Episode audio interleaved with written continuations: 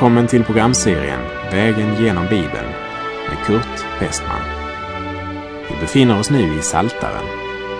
Slå gärna upp din bibel och följ med. Programmet är producerat av Norea Radio Sverige. Det är nu dags för den 82 salmen.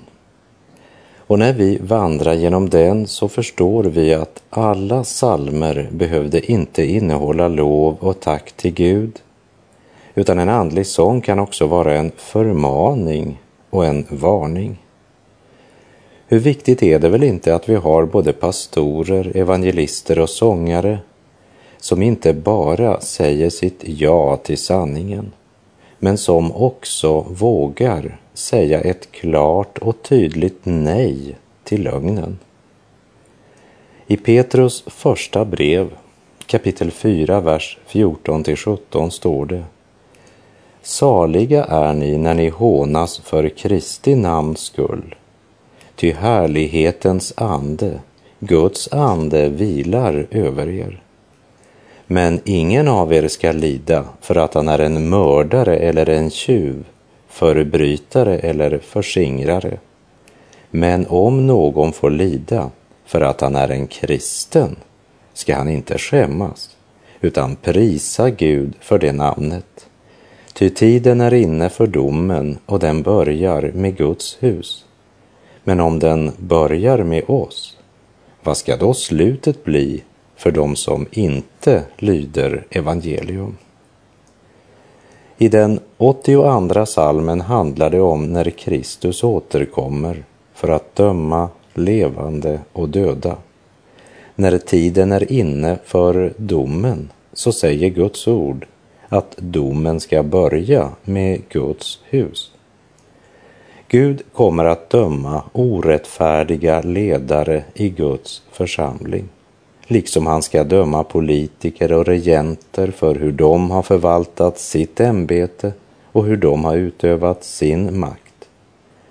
Och det gäller alla former för ledarskap och myndighet. Vi läser Saltaren 82, vers 1, en psalm av Asaf. Gud står i Guds församling mitt ibland gudarna håller han dom. Och den som på ett eller annat sätt har ledaransvar i församlingen måste komma ihåg att han en dag ska avlägga räkenskap inför överherden. Gud står mitt i Guds församling och det finns inget, absolut inget som undgår hans blick. Hebreerbrevet 9, vers 27 säger att det är bestämt om människan att hon en gång skall dö och sedan dömas. Mitt ibland gudarna håller han dom. Asaf talar osminkat och rakt på sak. Den som i Guds namn har en auktoritet och ett ledaransvar står själv ansvarig inför Gud.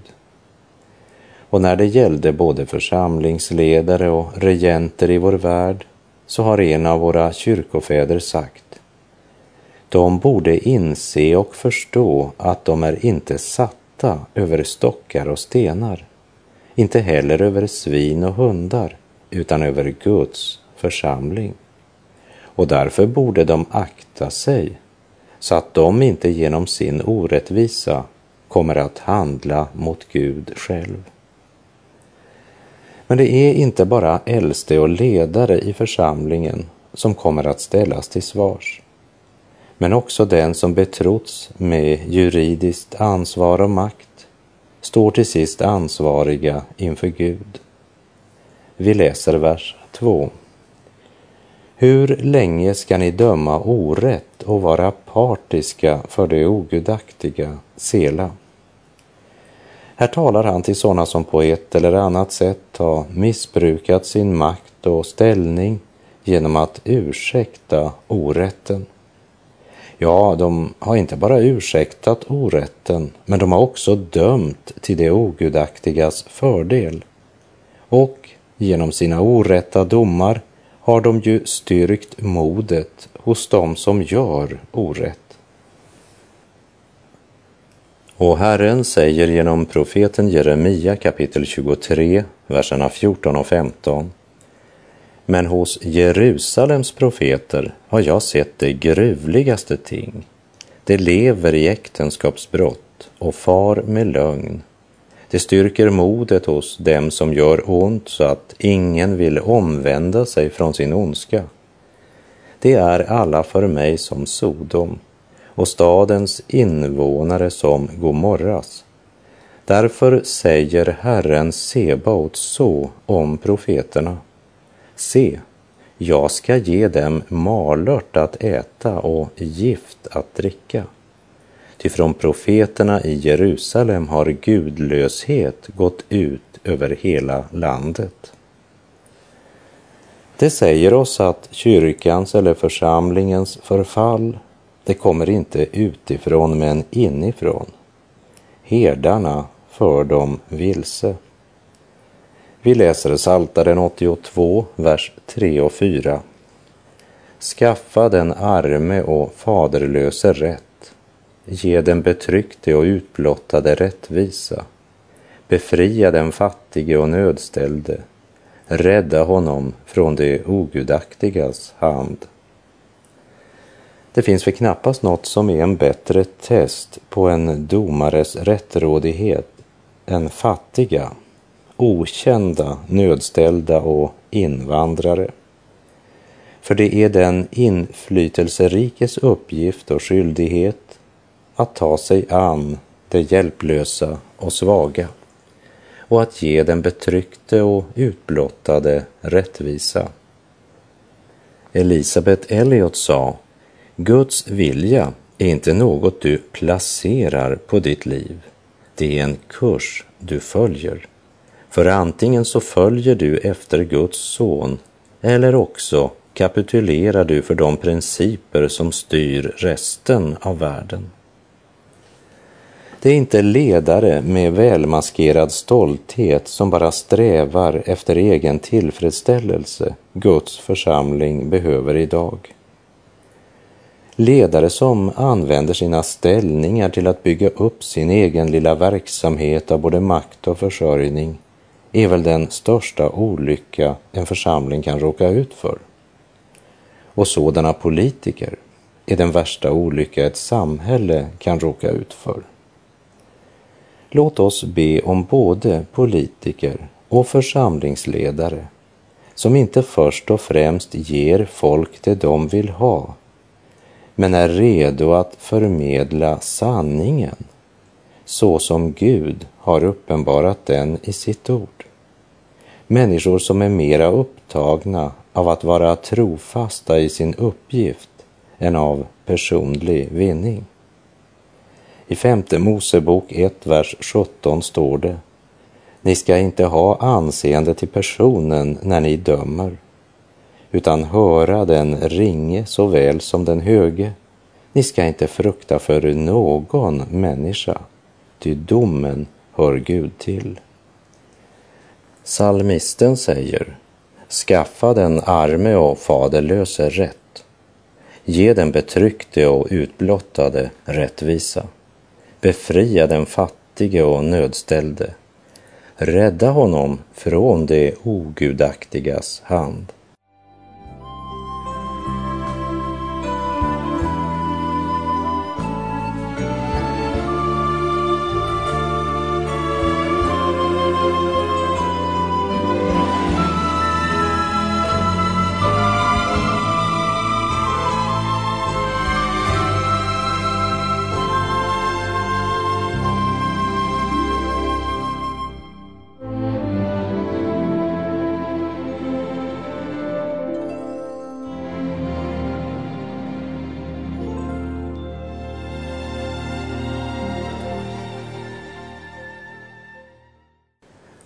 Läser i Saltaren 82, vers 5. De vet ingenting och har inget förstånd. De vandrar i mörker. Jordens alla grundvalar vacklar. det vet ingenting och har eh, inget förstånd. Det vill säga, de har inte respekt för den lag som skulle vara ett ljus på deras väg. Och de vill inte heller låta sig rättledas av Guds heliga ord och vilja, utan de svarar som det står i profeten Jeremia bok kapitel 18 och vers 12. Du bemödar dig förgäves.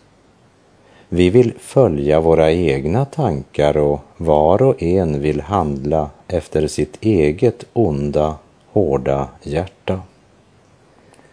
Det vandrar i mörker. Det vill säga, de glömmer det ansvar som vilar på dem och glömmer den dom som väntar dem och som de inte kan undfly. Jordens alla grundvalar vacklar. Ja, det ska vara säkert. Hela vår värld vacklar idag. Blinda leder blinda och gång på gång görs nya avslöjanden när det gäller våra förtroendevalda och ledande. Fusk och personlig vinning präglar vår tid. Rättigheter och krav, det är ord som badar i strålkastarljus, medan ord som plikt och skyldighet har hamnat mera i skuggan. O alla dessa som kallar sig upplysta, men vandrar i mörker. För när ledare försummar sina plikter och skyldigheter så får det senare konsekvenser för hela samhällsgemenskapen. Jordens grundvalar vacklar. Vi läser Saltaren 82, vers 6 och 7. Jag har sagt att ni är gudar, ni är alla den högstes söner, men ni måste ändå dö som människor dör och falla som var förste faller. Vad betyder det när han säger ni är gudar? Herren Jesus citerade denna vers när judarna ifrågasatte hans gudomlighet. De anklagade honom för blasfemi eftersom han hade gjort sig själv till Gud. Vi läser ifrån Johannes evangeliet kapitel 10, verserna 33 till och med 37. Judarna svarade, det är inte för någon god gärning vi vill stena dig, utan därför att du hädar och gör dig själv till Gud, du som är en människa. Jesus svarade dem, står det inte skrivet i er lag? Jag har sagt att ni är gudar. Om han nu kallar dem som fick Guds ord för gudar, och skriften kan inte göra som intet. Hur kan ni då säga till honom som Fadern har helgat och sänt till världen, du hädar därför att jag sade, jag är Guds son. Om jag inte gör min faders gärningar, så tro mig inte. Jesus förklarade för judarna att de satte sig till doms de var så ivriga att bedöma allt och placera allt i ett fack så de kunde ha kontroll.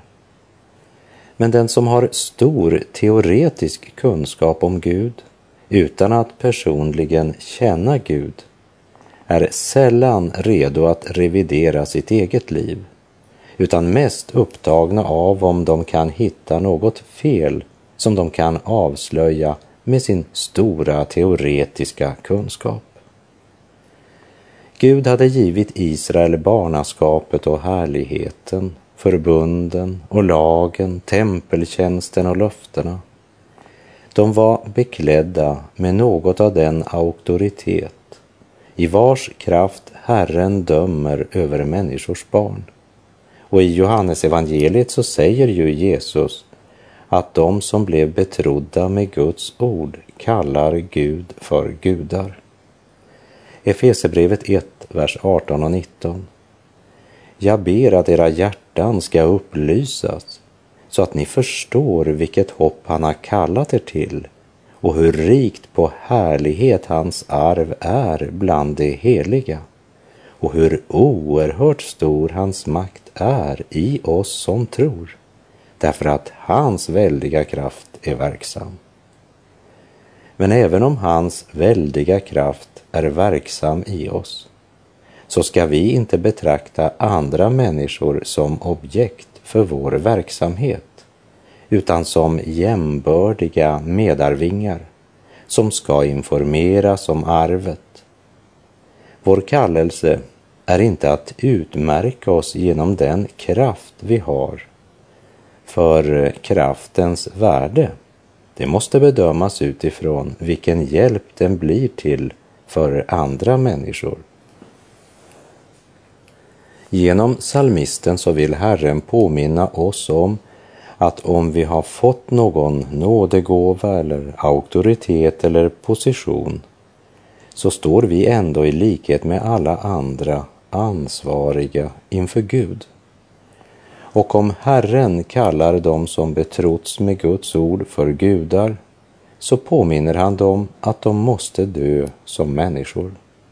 Ni är alla den högstes söner, men ni måste ändå dö som människor dör och falla som var förste faller. Det betyder intet hur högt uppsatt du varit här i livet. För när dödstimmen kommer faller alla fasader. Tanken på döden borde rycka högmodets fjäderbuske bort ifrån oss. Du är bara stoft som Gud har gjort levande. Vilken ironi! Hur högt en titel eller ett ämbete än har fört en människa, så är hon bara människa och måste dö och stiga ner från åklagarstolen och inta den anklagades plats. Det är sanningen om varje människa. Därför är jag så tacksam att Guds son, Herren Jesus, har tagit min plats. Har han fått lov att också ta din plats i domen? Vi läser vers 8 i Saltaren 82. Stå upp, Gud, håll dom över jorden, ty med arvsrätt råder du över alla folk. Ja, dagen närmar sig med hast, då Herren ska hålla dom. Då dåliga domare, dåliga politiker och dåliga församlingsledare ställs till svars för sina handlingar och uttalanden. Gud har uppenbarat sin vilja i sitt ord. Han döljer varken nu eller framtid och han gör klart för människan att det kommer en dom. I Andra Korinthierbrevet 5.10 står det, ty vi måste alla träda fram inför Kristi domstol för att var och en skall få igen vad han har gjort här i livet, gott eller ont. Psalm 82 talar om Guds dom över orättfärdiga ledare. Och det Gud har talat, det kommer att ske. Och kanske är det ögonblicket närmare än vad någon av oss tror.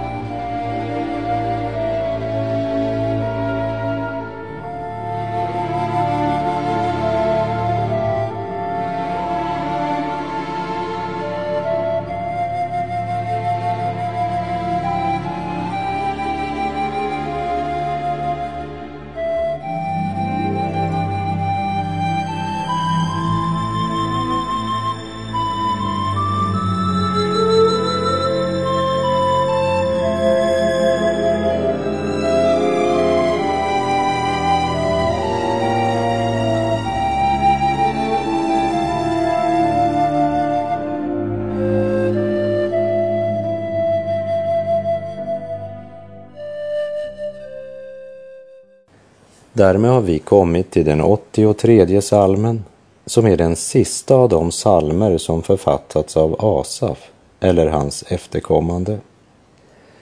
Eftersom vers 8 talar om Amalek så kan inte psalm 83 ha blivit skriven på senare tid än under Josafats regering. I Första krönikebok kapitel 4 så talas det om hur amalekiterna utrotades av Simons barn under Hiskias regering. Och i Första krönikebok 4, vers 42 och 43 står det och av dem, av Simeons barn, begav sig 500 man till Seirs bergsbygd och Pelatja, Nearja, Refaja och Ussiel, Giseis söner, stod i spetsen för dem. Det slog den sista kvarlevan av amalekiterna. Sedan bosatte de sig där och bor där än idag. Så det är inte osannolikt att psalm 83 blev skriven av Asafs efterkommande Jahasiel när landet var hotat under Josafats regering. I Andra krönikebok 20, vers 14 står det då kom Herrens ande mitt i församlingen över Jahasiel, son till Sakarja, son till Benaja, son till Jegel, son till Matanja, en levit av Asafs söner. Efter programmets slut så kan du läsa om den historiska händelsen i Andra krönikerbok kapitel 20, verserna 1 till och med 31. Och i psalm 83 möter vi hela folkets sinnesstämning under denna kris i judarike. Vi läser Psaltaren 83, vers 1 till och med 5, en sång, en psalm av Asaf. Gud, var inte tyst, tig inte och var inte stilla, Gud. Ty se, dina fiender larmar och det som hatar dig reser upp huvudet. Mot ditt folk har de onda planer. Det rådslår mot dem som du beskyddar. Det säger kom, vi utrotar dem, så att det inte mer är ett folk, så att ingen mer tänker på Israels namn. De hatar Gud och angriper Guds folk. Det är alltid ett sammanhang mellan hatet och föraktet mot Gud och den aktiva fiendskapen mot Guds folk. Fienderna väsnas, larmar och skriker. De förbannar och hädar och nu rasar de mot ditt folk. Därför vänder vi oss till dig. Förbliv inte tyst, Gud. Vi lägger märke till att han ber inte om att få smarta idéer. Han ber inte om att deras krigshär eller andra mänskliga resurser ska bli till hjälp, utan han lägger hela saken fram inför Gud. Fienderna sa ju kom, vi utrotar dem. Det handlar alltså inte om något mindre än ett utrotningskrig. Och det är många som idag önskar krossa Guds församling eller göra den till ett med världen så att ingen längre ska tala om Guds vilja och Guds heliga namn. Vi läser verserna 6 till och med 9. I enighet rådslår de med varandra, de sluter förbund mot dig. Edoms tält och Ismaeliterna, Moab och Hagariterna, Gebal och Ammon och Amalek, Filisteerna tillsammans med dem som bor i Tyrus. Assur har också slutit sig till dem. Han har lånat sin arm åt Lots barn, Sela. Fiendskapen mot Gud och mot Guds folk förenar de ogudaktiga. När fariseerna och de skriftlärda hade gripit Jesus och sänt honom till judarnas höga råd för förhör så blev han därefter förd till Pilatus. Efter ett kort förhör sände Pilatus Jesus till Herodes som också hånar och gör narr av Jesus. Och så står det i Lukas 23, vers 12. Den dagen blev Herodes och Pilatus vänner med varann. Förut hade det rått fiendskap mellan dem. Och det blir början på en ekumenisk rörelse. Innan man fick problem med Jesus hade Herodes och Pilatus varit de bittraste fiender. Nu satt de plötsligt i samma båt. Fiendskapen mot Gud eller likgiltigheten för Gud förenade dem. Och det är detsamma som sker i verserna 6 till och med 9 i Saltaren 83. Och vi läser från vers 10 till och med 19. Gör med dem som du gjorde med Midjan, som med Sisera och Jabin vid Kisons bäck. Dem som förjagades vid Endor och blev till gödning åt marken. Låt det gå för deras ädlingar som det gick Oreb och Seb och alla deras förstar som det gick för Seba och Salmunna eftersom det säger Guds betesmarker vill vi erövra. Min Gud, låt dem bli som virvlande löv, som strå för vinden, likt en eld som bränner skog, likt en låga som svedjer berg, må du förfölja dem med ditt oväder och förskräcka dem med din storm. Täck deras ansikte med skam så att de söker ditt ansikte, Herre. Låt dem komma på skam och förskräckas till evig tid. Låt dem blygas och förgås. Låt dem veta att endast du ensam bär namnet Herren, den högste över hela jorden. När Herren reser sig ska hans fiender fly förgäves. Ingen ska undkomma hans rättfärdiga domar. Mer än en ogudaktig har varit tvungen att stoppa upp och tänka när Herrens hand har drabbat dem. Salmisten ber att Gud ska täcka deras ansikten med skam på ett sådant sätt att de söker Herrens ansikte.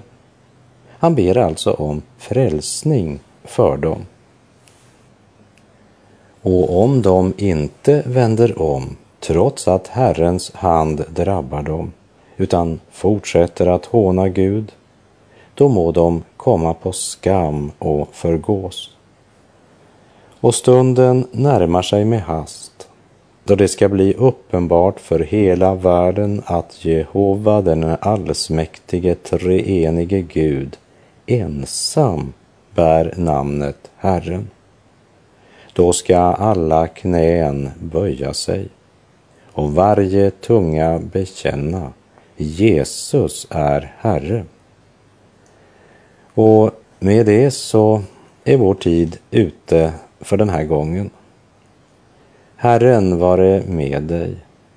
Må hans välsignelse vila över dig, helt tills basunen ljuder och Jesus kommer på himlens skyar i ära, makt och härlighet för att upprätta sitt eviga rike. Gud är god.